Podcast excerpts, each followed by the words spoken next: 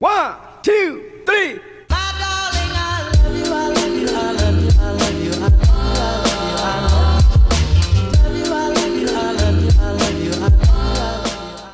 Hola, hola y bienvenidos a De Corazón Abierto Podcast. Yo soy Regina Cebe, su host, y estamos de vuelta. Estoy de vuelta en San Francisco en este jueves con un episodio muy especial y bueno, como muy sentimental para mí. Ahora sí que todo el tiempo que estuve haciendo el outline, ahorita que lo estoy grabando, Solamente el hecho de pensarlo me puso la piel muy chinita porque número uno, tomé el feedback que me dieron en mi casa y como ya saben, estoy retomando el capítulo que nunca cerré de mi cirugía, que era la parte de la recuperación. Yo les había contado que para mí fueron los días más difíciles y retadores y no la había terminado no precisamente por eso, sino porque la verdad me había emocionado con el podcast y había agarrado otros temas que se me iban presentando en el camino. Bueno, Total, ahorita que fui a mi casa tuve como que un reencuentro con todas mis cosas de la operación. Se puede decir que las herramientas que me ayudaron muchísimo en mi rehabilitación y me dio nostalgia y dije, tengo que regresar más con el feedback que les digo que me dio mi familia de, oye, nos dejaste a medias, aprovechando que quería tener mi primera entrevista en el podcast y tener a mi papá en ella. Entonces, bueno, todo se dio muy padre y hoy estamos aquí en este capítulo que va a tener por nombre una recuperación y pasos de gigantes. Y voy a ponerles un pedacito de una de las piezas que pues inspiró el nombre de este capítulo y que en verdad a mí en lo personal en mi vida, las personas que me conocen sobre todo desde hace ya bastantes años, saben que me encanta esta canción. Algunas personas incluso como me relacionan mucho con ella porque hubo un tiempo que estaba obsesionada con ella, íbamos a bodas, al antro, en todos los lugares pedía esta canción y dice lo siguiente.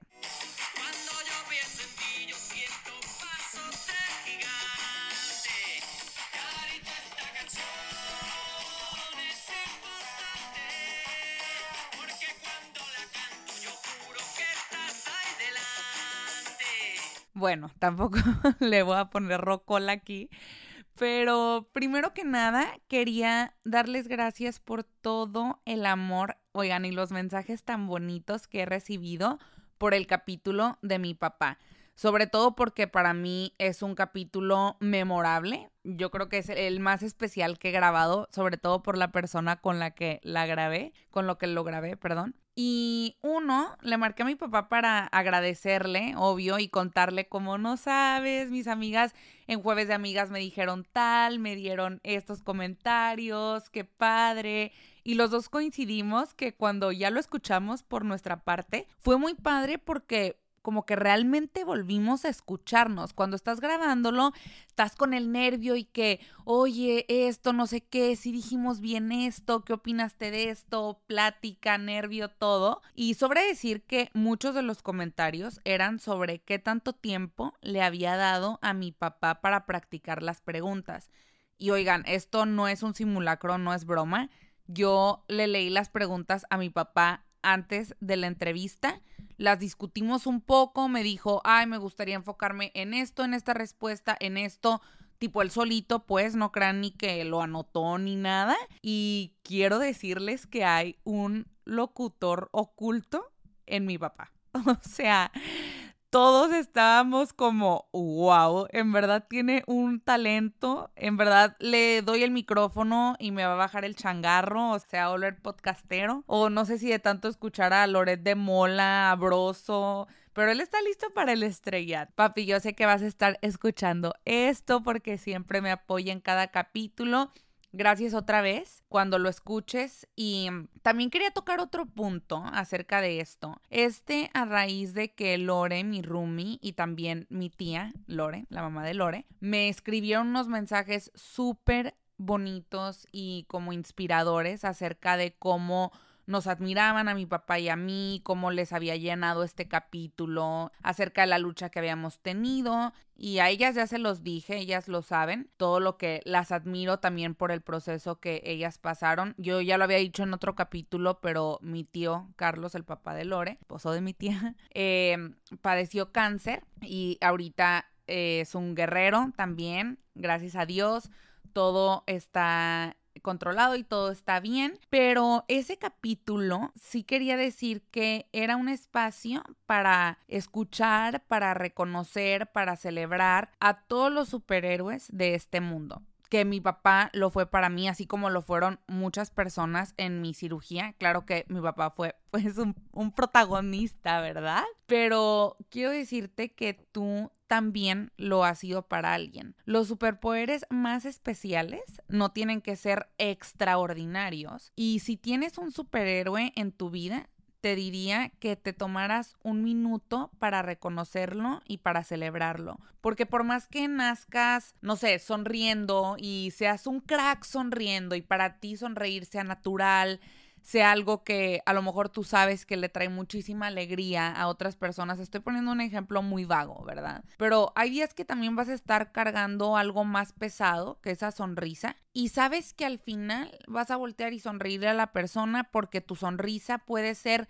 el mundo para alguien más. A lo mejor para ti es un esfuerzo extra, pero va a ser el mundo para alguien más. Por eso en el otro capítulo dije que no sé en dónde se escondía mi papá para llorar pero al final de eso, todos los días se presentaba. Y ese era mi superhéroe. O sea, no tenía que decirme nada, podía estar nada más al lado de la cama, podía estar nada más viéndome, podía estar contándome un chiste, podía estar sirviéndome el agua, podía estar ayudándome a pararme, a caminar, a ir al baño, lo que fuera. Pero el hecho simplemente de que estuviera ahí y se presentara era para mí el mundo. Solo quería recordarles eso y darles un reconocimiento a todas las personas de este mundo. Todos hemos sido superhéroes, recuérdenlo y, y, recuerden de honrar a sus superhéroes. ¿Y qué creen? Aquí no hay topo chico, no hay coca light de mi papá. Regresamos a nuestras agüitas minerales por favor, haznos el honor. Me voy a regresar un poquito a lo que les estaba contando al principio, después de esa pausa emotiva. Ahora que volví a mi casa, me dio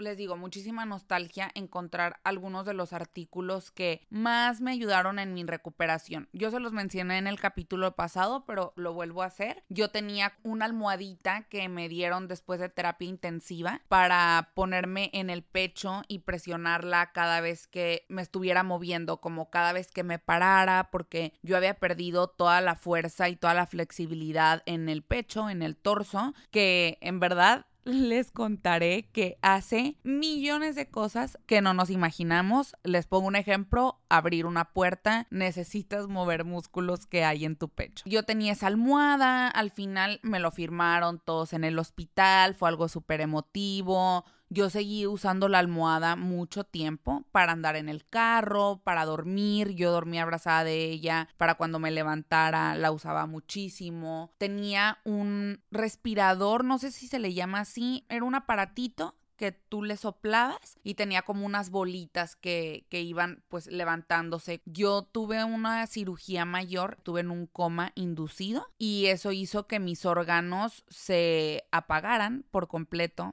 durante las horas que duró la cirugía. Y cuando te vuelven ahora sí que aprender el flujo sanguíneo, todo, cuando vuelven a resetear a tu cuerpo, hay órganos que se quedan en shock. Uno de ellos puede ser los pulmones, entran ese aparatito como esa maquinita para que vuelvas a abrir los pulmones, a ejercitarlos, ¿no? Y pues vas avanzando poquito a poquito. O sea, bueno, en el hospital a mí me iban poniendo como retos de que ahora llega este número, ahora llega este número. Oigan, nunca me había costado tanto respirar ni había dimensionado lo que te puede costar respirar. Fue un aprendizaje muy grande para mí entender lo que nuestros órganos hacen todos los días y que no tenemos ni idea ni, ni nos damos cuenta. Los músculos, los movimientos que hacemos, wow, todo, todo, todo. Yo también, este es un, no es un fun fact, la verdad no es un comentario tan padre, pero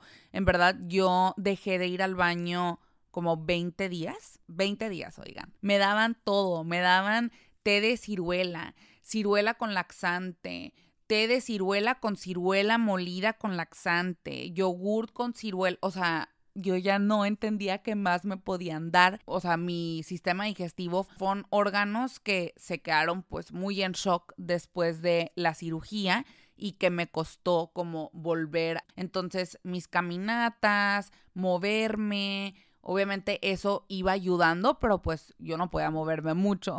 Fue poco a poquito que, que, también fui recuperando el, ahora sí que como que el ritmo en varias cositas así, chiquitas que les digo que no te imaginas o no dimensionas. También tenía, este sí voy a hablar más de él en el siguiente capítulo. Este capítulo lo voy a cortar en dos porque los últimos capítulos que he hecho han sido un poco largos y quiero hacerlo más conciso. También para mí hay dos etapas de mi recuperación muy diferentes, que es el tiempo que me estuve recuperando en Houston y el tiempo que ya me recuperé en La Piedad, en mi casa, en México. Y fueron dos cosas totalmente diferentes. Hoy les voy a hablar en orden cronológico, primero del de Houston, todo lo que significó para mí y luego ya les platico del de la piedad. En el de la piedad yo empecé a usar un journal. Entonces ese siento que va a estar también muy padre porque voy a agarrar varios pedazos de lo que yo iba escribiendo en el journal. Ahorita que fui a mi casa, pues lo volví a ver, lo volví a leer.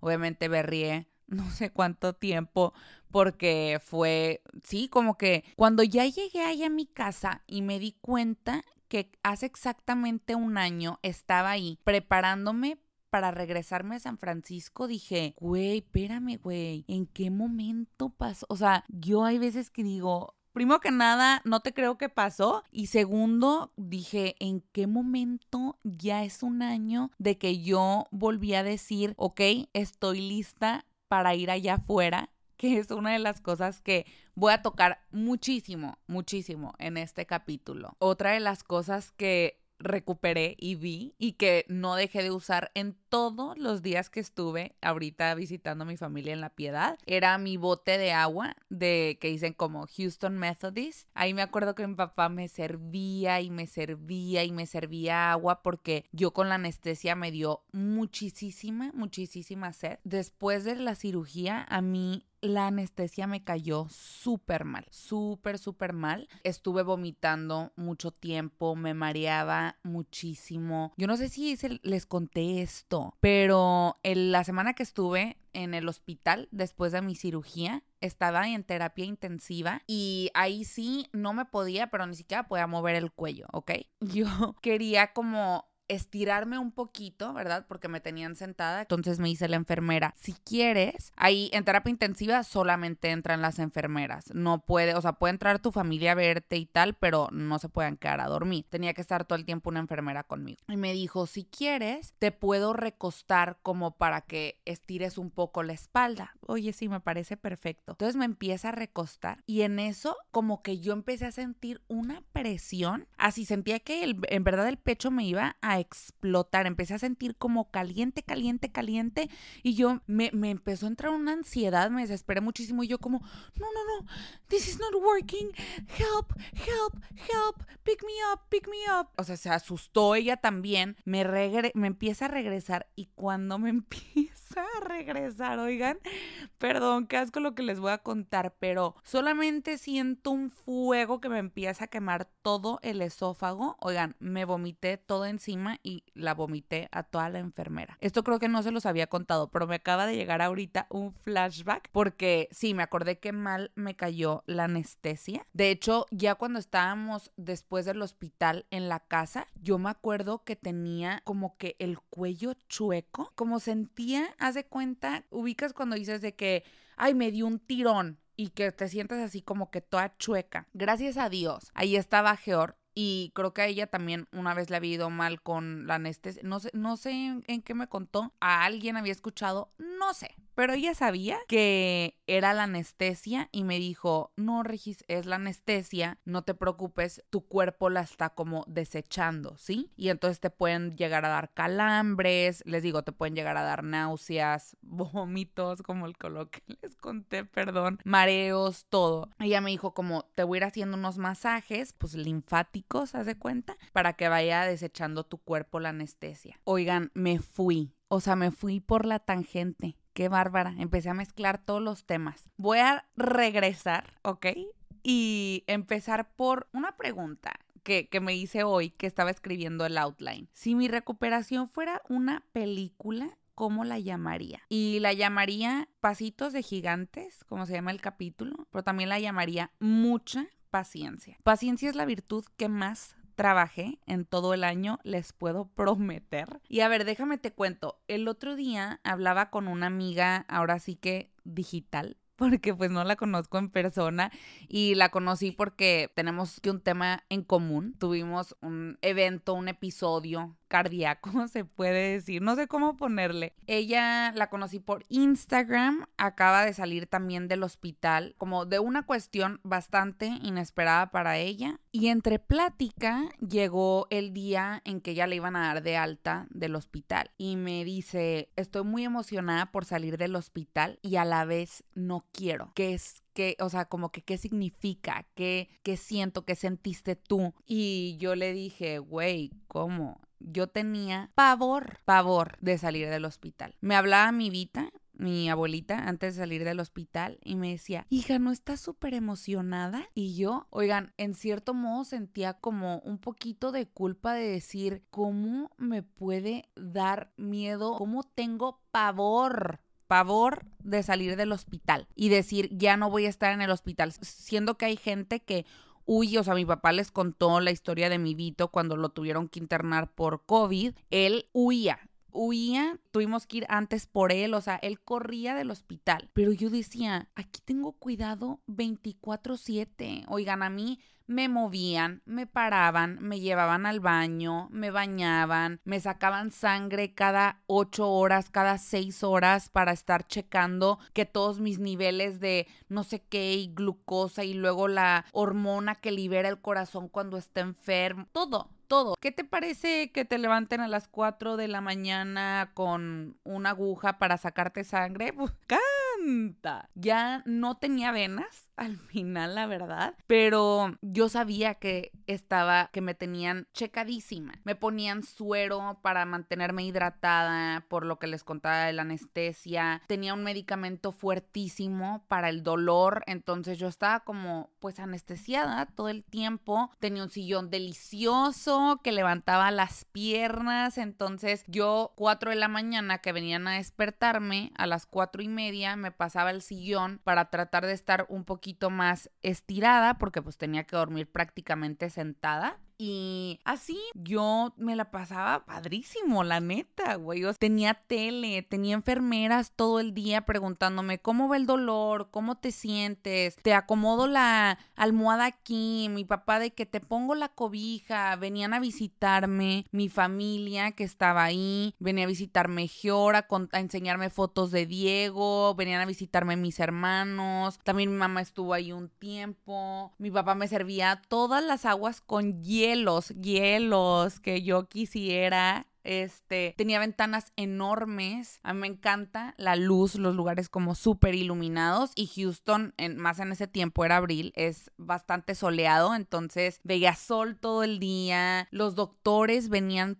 todos los doctores dos veces al día para preguntarme cómo me sentía, para checar mi herida, para checar las puntadas, para checarme el color de mi piel. A mí me daba algo ahí y en dos patadas me salvan. Yo decía, ¿a qué le tenía miedo? A que me iban a tener que cuidar. Me daba pavor ser carga para alguien, no poder cuidarme, no poder moverme, que alguien tuviera que dejar de hacer su vida como por tener que hacer algo por mí, ¿sí? ¿Y por qué no te emociona salir del hospital si aquí no puedes hacer nada? Uy, porque allá afuera tampoco, no era un ente, no me podía mover, güey, no no podía hacer nada, estaba inservible, o sea, era hora de irnos y ¿qué hacía? Esperaba que me trajeran una silla de ruedas, esperaba que mi papá me pudiera ayudar con todo lo del seguro, esperar, esperar, esperar a que viniera la enfermera a darme de alta. Yo no podía hacer nada, solo esperar a que me arreglaran todo. Y llegó la silla de rueda. A ver, obviamente estaba emocionada, ¿verdad? Tampoco crean que estaba frustrada y, güey, una angustia. O sea, no, no, no.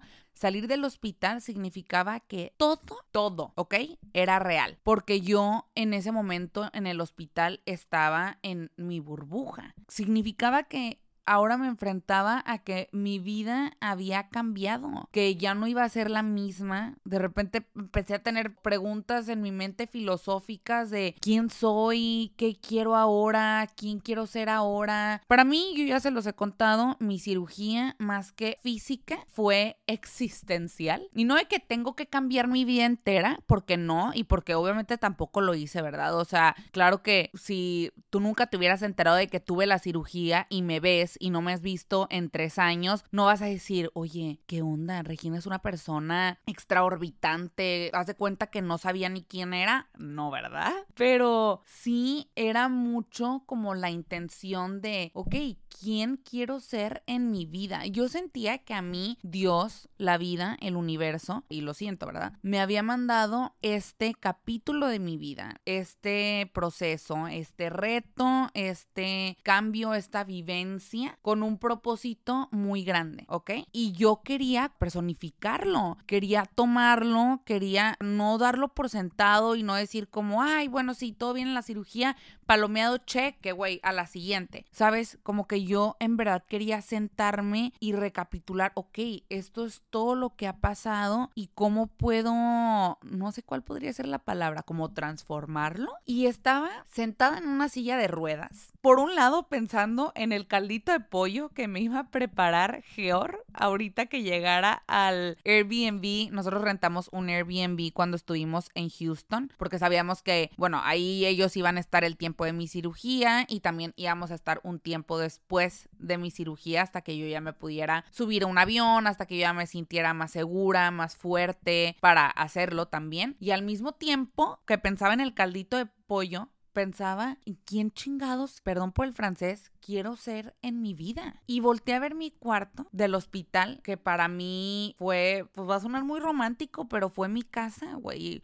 Fue mi casa en un momento de penumbra en un momento en el que vi y toda mi familia vio mi vida pasar, ¿verdad? Porque pues fue algo enorme lo que viví en ese cuarto y lo que viví durante esos días. Me despedí de las enfermeras. Todos, todos me firmaron mi almohada de corazón y me preguntó Amanda, que fue mi última enfermera, ¿Do you need anything else? ¿Necesitas algo más? Y yo solo sentía un nudo en la garganta y como muchas, muchas lágrimas en, en los ojos. O sea, mis ojos estaban así, dos albercas, haz de cuenta, y solo le quería preguntar, necesito que me digas quién soy y quién quiero ser allá afuera. Pero solo le dije, you did everything for me. Now it's on me. Hiciste todo por mí, ahora me toca a mí. Y güey, te lo juro que, híjole, o sea, se me, me trajo muchos, me trajo muchos recuerdos. Y nos tomaron muchas fotos, no, no crean que no fue un momento, o sea, fue un momento súper emocional, ¿verdad? Y, y, también que tuve la oportunidad de ahorita como revivirlo, acordarme y también de ver bastantes fotos que nos tomaron con mi papá en el cuarto, con mi papá en el pasillo, con mi papá en el piso de DBakey, que es como el, el, piso de cardiología y recuperación ahí en, en el Methodist. Y tomé un respiro muy profundo y se cerró el elevador y gracias a Dios se abrió cuando Geor estaba llegando con el carro y dije, ok, re, ellos están aquí, todo va a estar bien. Me ha servido mucho a mí desde terapia, esto es un ejercicio que he hecho con Lau, como visualizarme a mí misma e imaginarme que me estoy diciendo cosas. No sé si les haga sentido. Como si yo fuera una persona externa a mí y me estuviera como dando un consejo, como acercando a decirme algo, a, a como que estar ahí para mí me ha servido muchísimo. Y me dije a mí misma, ¿mí misma? No, me dije a mí misma, ahora tienes que salir y vivir. Y salí de mi burbuja, salí del hospital, salí de lo que por unos días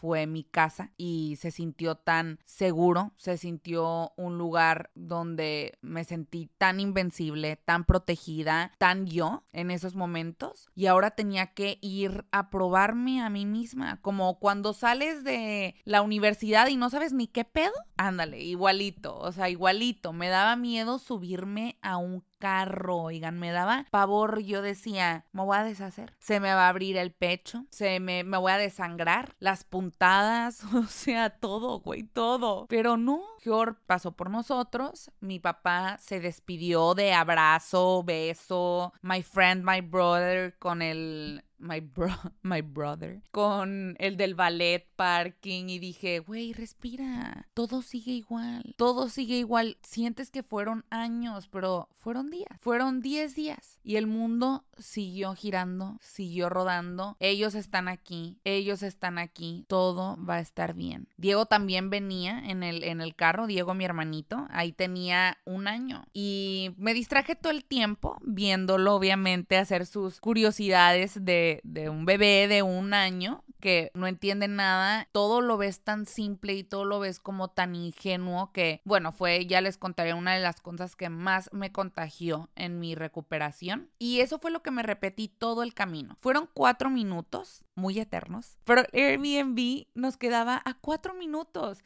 Entonces respiraba más porque cualquier cosa estaba a cuatro minutos del hospital. Dije, en cuatro minutos no me alcanzó a morir. Y llegamos. Llegamos, el fraccionamiento estaba lindísimo. Yo solo lo vi un día antes de mi cirugía. Estaba lindísimo. Me acuerdo que entramos y dijimos, este fraccionamiento va a estar perfecto para tus caminatas de rehabilitación, Rey. Y así es, y así fue. En el DEPA nos esperaba Mariel, mi hermana, con todo el DEPA que habían decorado. Estaba lleno de globos, llenos de welcome home, sorpresa. Y en ese momento dije, ah, estoy en casa, estoy segura. Mi cama estaba preparada con unas almohadas especiales, el refri estaba lleno de cosas que me encantan, estaba lleno de frutas, de yogurt, porque era lo que yo me había mentalizado que me iba a ayudar a ir al baño, estaba lleno de ciruelas. y sí, todo, todo. Esto para mí era mi familia. Mi familia es mi casa, mi familia es mi lugar seguro. Son las personas que más me quieren y que más quiero en todo el mundo. Y aquí estamos. Me dijeron ellos, cuenta con nosotros para toda, para toda. Y aquí te voy a contar tres fun facts que voy a explicar mejor y acompañar con, con lo que significaron para mí. Número uno, ten cuidado con lo que le pides a la vida. En inglés es un dicho que dice como be careful what you wish for o what you ask for, una cosa así. Yo llevaba mucho tiempo pidiéndole un break a la vida y creo que a lo mejor no fui lo suficientemente específica, pero me lo mandó. Oigan, me lo mandó. Yo sentía que venía, puede decir como una vida, un pasado que yo les había dicho de mucha como que entrega, entrega, entrega, entrega, entrega, entrega esa era para mí mi forma de amar, de demostrar amor, la entrega extrema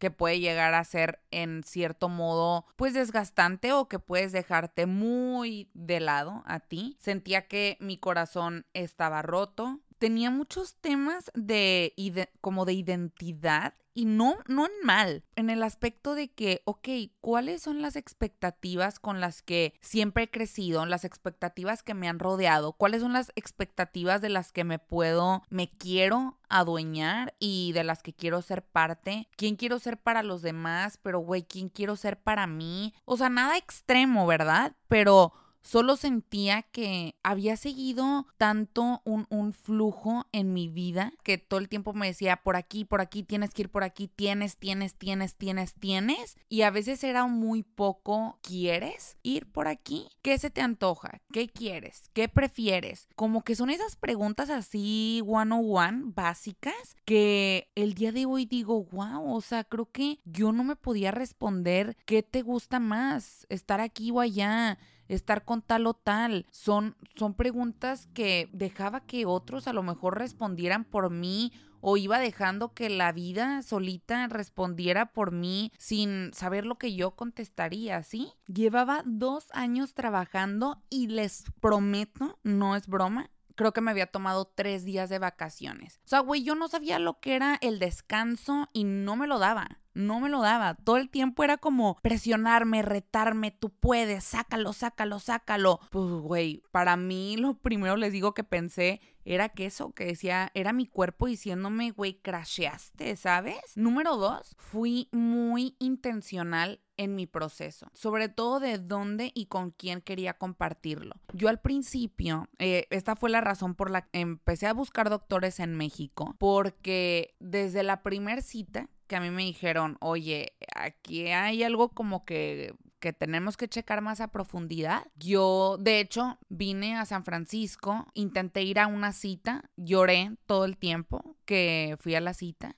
Dije, no lo vuelvo a hacer sola y no lo vuelvo a hacer aquí. Y por eso me fui a México, porque yo dije, quiero estar con mi familia, quiero estar con ellos, no hay lugar y no hay personas con quien me sienta más protegidas. Les voy a decir que mis amigas, mis roomies, mis amigos, este, la gente que sabía, o sea, yo era un apoyo incondicional y una cosa que yo nunca había visto en mi vida, pero yo sí les puedo decir que un poquito, sí de por sí les digo que para mí fue difícil como dimensionar que iba a tener que aceptar ayuda, que me iban a tener que hacer prácticamente todo. Para mí sí fue un proceso el decir, alguien va a hacer todo eso por mí. Para mí yo sentía que iba a ser una carga y yo decía, no, yo necesito ir a donde no me siento como una carga. Y eso para mí era mi familia y cómo me cuidaron y cómo pusieron su vida en pausa para ayudarme a recuperar la mía fue innombrable. O sea, yo no les puedo explicar lo que fue para mí. Y estoy segura que si lo hubiera hecho aquí o lo hubiera hecho en, o sea, aquí en San Francisco o lo hubiera hecho en Guadalajara, por X o Y razón, mi familia no hubiera podido estar todo el tiempo. Mis amigas hubieran podido hacerlo, mis roomies, o sea, gracias a Dios, yo, yo sé que cuento con personas que lo hubieran podido hacer, pero yo activamente decidí, no, yo quiero quiero ir con ellos. Yo quiero ir con ellos, necesito estar con ellos, porque también acuérdate que eran decisiones grandes. Oye, si nosotros no sabíamos ni qué pedo, ni a qué doctor creerle, ni a qué doctor no hacerles caso, hacerles no sé qué, pero yo digo, ellas, o sea, igual que yo, tienen 26 años, 27 años, como que se me hacen decisiones, se me hacen responsabilidades gigantes que yo hubiera tenido que como poner en ellas y ni siquiera yo sabía que era lo que necesitaba, ni siquiera yo sabía que era lo que me tocaba, como que yo sentía que necesitaba una mente como más experimentada. Yo sé que para mi familia, para mis papás, para Georg, para mis Vitos, soy todo, así como ellos lo son para mí, así como yo digo, gracias a Dios, eso para mí es mi familia, ¿sí?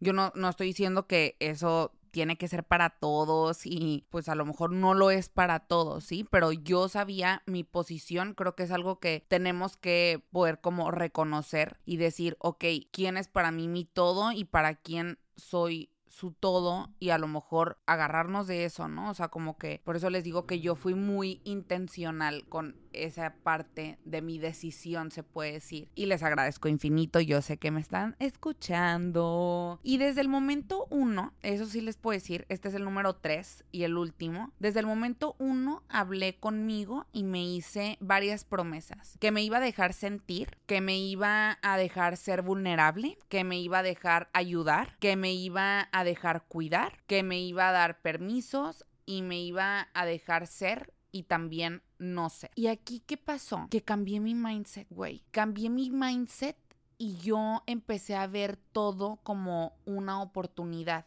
¿Ok? Empecé a verlo como una oportunidad para estar conmigo. Yo decía, ¿hace cuánto tiempo no estás en un sillón sentada sin nada que hacer y sin estar pensando, uy, no estoy haciendo nada? Nada, no tenía nada que hacer más que tener los pies levantados, estar abrazada de mi cojín, estar viendo a Diego jugar en el DEPA. No tenía nada que hacer más que levantarme cuando sintiera que mi cuerpo ya había descansado, cuando escuchara los pajaritos afuera de la ventana, cuando tuviera ganas de bañarme. Mi hermana me esperaba afuera con una toalla para cuando me saliera de bañar. Mi actividad del día era salir a caminar con Diego y con Gior. paseábamos a Diego, Gior empujando la carriola. El clima era divino en ese tiempo en Houston, porque sé que luego hace también mucho calor y es muy húmedo, pero ahí estaba divino el clima. Dábamos una vueltita, nos sentábamos en una banca porque me empezaba a cansar, veía verlo los pajaritos, luego veía las ardillas, se emocionaba un montón con cualquier así detalle chiquitito. Eso así como que a mí me traía vida. Platiqué horas, horas con Giori con mi papá de la vida, de la existencia. Me compartieron, les compartí. Oigan, yo tengo ya muchos años sin vivir en mi casa y también mis hermanos ya están estudiando fuera, o sea, es difícil poder tener a, toda la familia al mismo tiempo durante más de, no sé, o sea, cinco días en la, en la casa, ¿sabes? La última vez fue en pandemia, cuando hicimos cuarentena. Entonces yo decía, para mí esto es un regalazo, güey. ¿Esto cuándo lo vuelvo a tener? Volvemos a empezar y agarrar ritmos de la vida. Este proyecto, mis hermanos tal proyecto, mi papá, Georg, Diego. El día de mañana ya cada quien va agarrando su rumbo y dije, no manches, esto es un tesoro. Para mí, número uno, lo que les contaba de que ya mucho tiempo pidiéndole un break a la vida, Houston se volvió una vaca como una vacación. Yo me sentía como de vacaciones, como cuando ibas a Disney, sentías así como ese calorcito y esa humedad de Orlando. Bueno, nosotros íbamos a Orlando. Así me sentía, como en la playa. Fui muy intencional también en otras partes de mi proceso en cuestión de que, a ver, al principio no podía partir un limón. Un limón. Yo me acuerdo haberle escrito un mensaje a Lore, porque las dos estamos obsesionadas con el limón. Le escribí un mensaje a Lore y le dije, güey, ¿qué crees? El día que o sea, ya después, después, yo creo que un mes después de mi cirugía, hoy pude exprimir un limón, porque no podía. Me tenían que, les digo, esperar a que me bañara, hacerme de comer, no podía cocinar, no me podía acercar a lo caliente, no podía levantarme sola, no podía moverme, tenía que pasarme todo, control, almohada, cojín, cobija, dormía todo el día. Oigan, yo no yo tenía desde prepa que no me tomaba una siesta, güey. Y acá me tomaba cuatro siestas al día se me está haciendo poco, ¿eh? Yo decía, ¿cuándo me tomo una siesta, güey? Nunca, qué delicia. Yo era de como de cristal, de cristal. Y teníamos a cuatro minutos el hospital que estaban los doctores. Yo sabía que estaba protegida, cuidada. Tengo la suerte enorme de poder decir que nada como mi familia y nada como la atención médica que recibí, porque no hay nada como sentir que estás en las manos de un experto. Oigan, por más que también mi familia me quiera y me adore y todo, ellos no son doctores. Pasa algo y, bebé, a cuatro minutos está el hospital. Nosotros ni vamos a inventar, ni vamos a experimentar, ni vamos a nada. Nos vamos al hospital. Y, y les digo que desde el momento uno hablé conmigo y me hice unas promesas. Primero que nada, no tenía celular. Yo decidí activamente que durante unos días me iba a enfocar solo en mí y en mi recuperación y en las personas con las que estaba ahí físicamente. También me prometí que iba a ver todo el básquetbol que quisiera del mundo sin sentirme que no estaba haciendo nada, que iba a caminar porque yo le dije al doctor, ok, no puedo hacer esto y esto y esto, ¿qué sí puedo hacer? Y me dijo caminar y tomar agua, todo lo que quieras. Y yo, ok. No dejé de ir a terapia. Yo creo que al día siguiente que salí, fui a mi primer cita con Lau. Ella me acompañó muchísimo, muchísimo en todo, en todo y lo ha seguido haciendo. Ver a Diego jugar, mucho. Verlo jugar mucho y agarrar todos los aprendizajes que pudiera de una personita tan pequeña y platicar muchísimo cómo me sentía con mi familia, platicar de mis malestares, de cualquier cosita que iba sintiendo, era muy importante.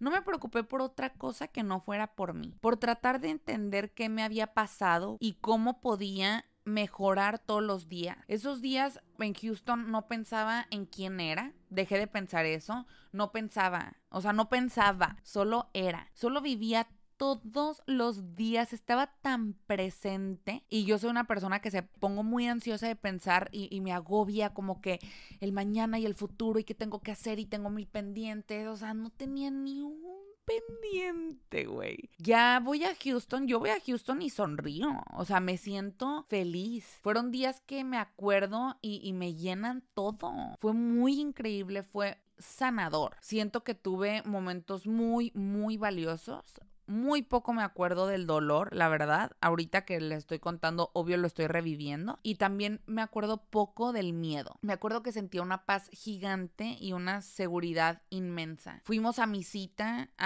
de las puntadas y de revisión, ahora sí, para ya que me dijeran, oye, pues creo que estás ready to go. Y yo, ay Jesús, no, por favor.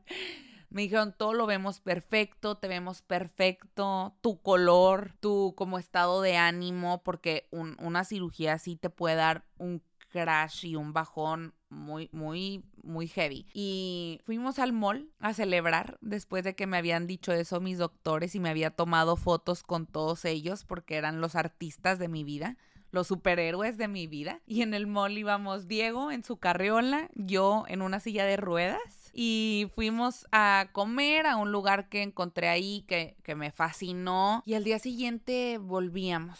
Y eso significaba solo una cosa, que llegaba el día de volver a ser parte del mundo y vivir lo que serían algunos de los días más más difíciles de mi vida literal. Otros muchos de los más felices, pero otros muy, muy, muy difíciles. Y volver a construir un conocerme a mí, a volverme a construir a mí. Y bueno, nada más quería cerrar eh, contándoles un poquito. El otro día vi a Regina, una, una amiga, Regina Arambula, que quiero muchísimo y platicábamos del podcast. Nosotros llevamos muchos años siendo amigas, ya 10 años, y, en verdad que hemos cultivado una amistad muy padre. Y le dije, güey, a veces, ¿sabes? Me siento como retrasada o fuera de contexto contando como todo un año después. Y te digo algo, hoy estaba leyendo el primer outline que hice para este capítulo y lo borré todo y lo empecé de cero porque lo estaba contando desde otro lugar totalmente diferente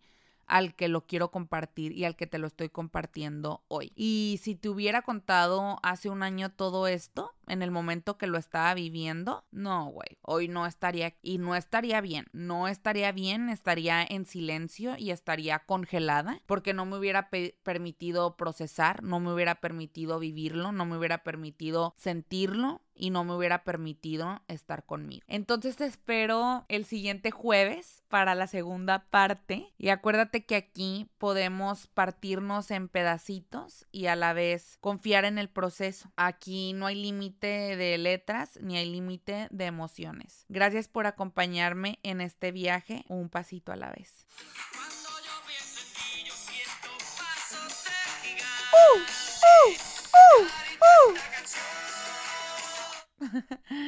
Bye. Me urgieron una boda, güey.